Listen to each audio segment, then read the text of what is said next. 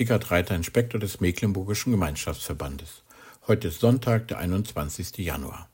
Ich lese gerade gemeinsam mit meiner Frau die Lebensbeschreibungen über Freiherr Hans Werner von Thiele-Winkler. 1865 ist er in Michowitz in Schlesien geboren und 1914 in Rotemoor bei Marchin gestorben. Er war einer der prägendsten Persönlichkeiten für uns im Mecklenburgischen Gemeinschaftsverband. Das Gut Rote Moor war sein Zuhause und das seiner Frau und seiner Kinder. Hier und von hier ausgehend hat er in ganz Mecklenburg wirklich Spuren des Segens hinterlassen. Nicht nur, dass er Hauptamtliche zur Verkündigung des Evangeliums angestellt hatte, übrigens hießen die damals Sendboten, er hat auch vielen Menschen, Kindern, Jugendlichen und Erwachsenen die Möglichkeit geschaffen, sich in der, wie er sagte, schönsten Ecke Mecklenburgs zu erholen und dabei noch das Evangelium zu hören. Und das mit der schönsten Ecke kann ich wirklich bestätigen. Aber das mit dem Evangelium natürlich auch.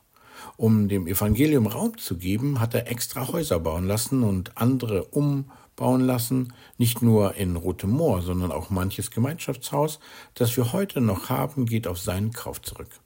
Zur Pfingstkonferenz zum Beispiel in Rotem Moor kamen über tausend Leute zusammen. Da staunt man noch heute. Aber daneben gab es auch noch andere Konferenzen.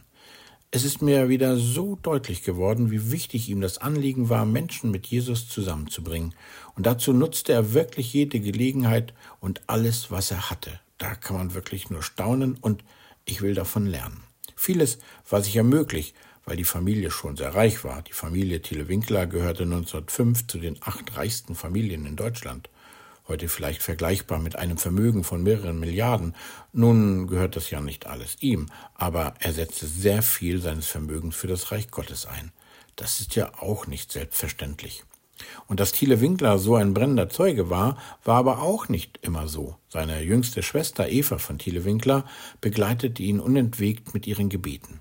Sie nutzte jede Gelegenheit, ihn mit der Botschaft Jesu in Verbindung zu bringen.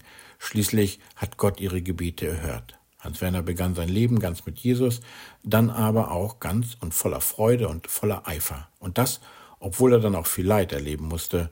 Zum Beispiel wurde er als Kind bei der Jagd zweimal angeschossen.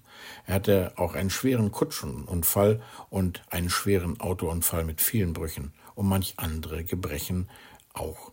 Viele Jahre saß er im Rollstuhl. Gott gebraucht Menschen. Er ruft sie heraus, er beauftragt sie ob arm oder reich, er lädt sie ein, er geht ihnen nach. Einmal, zweimal, ich weiß nicht, vielleicht hundertmal, aber immer. Er möchte, dass wir seine Einladung annehmen. Der Wochenspruch aus dem Gleichnis der engen Pforte und der verschlossenen Tür, der weist uns genau darauf hin.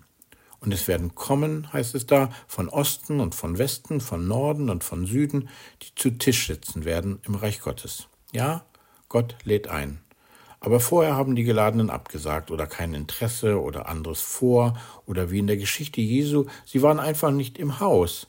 Dann, wenn der Hausherr zuschließt.